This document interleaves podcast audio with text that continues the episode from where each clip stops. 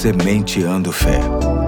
Porque semear a fé produz grandes colheitas.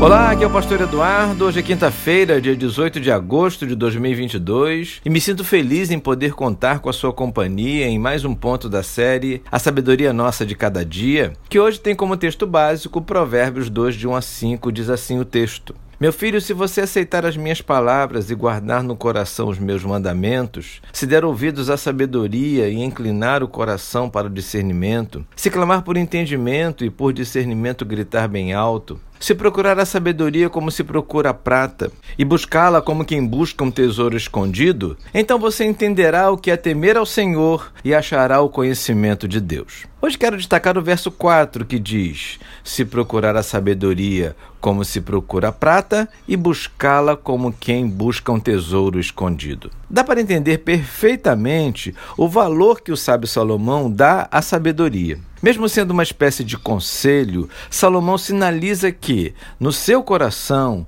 os conselhos de Deus não possuem um valor qualquer. E a gente há de concordar com ele quando pensamos no quanto ganhamos, no quanto é lucrativo e no quanto avançamos nos processos quando tomamos a melhor decisão, pronunciamos as palavras certas e damos as melhores respostas. Efetivamente, as condutas sábias se configuram em bênção que não conseguimos medir. É por isso que devemos buscá-la com toda a vontade, como se fosse um rico tesouro que não se mostra necessariamente em questões financeiras ou materiais, mas, sobretudo, em questões morais, éticas, relacionais e, por que não, espirituais. Não podemos esquecer que Deus tem orientação para todas as demandas da nossa vida, desde as mais gerais até as mais específicas. Tudo porque na Bíblia encontramos os valores principais e as condutas mais equilibradas para todos os assuntos da vida. Será que um bilionário, um principal líder de uma nação,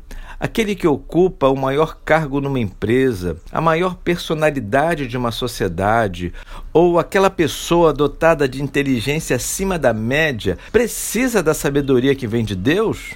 É lógico que sim. Mesmo porque não estamos falando de sabedoria humana, algo que estas pessoas podem até possuir em função do lugar que ocupam, mas de sabedoria divina, vinda de alguém que não apenas criou tudo, mas sustenta tudo conforme o seu querer. Portanto, fica a dica: procure a sabedoria como se procura a prata e busque-a como quem busca um tesouro escondido. Hoje fico por aqui e até amanhã, se Deus quiser.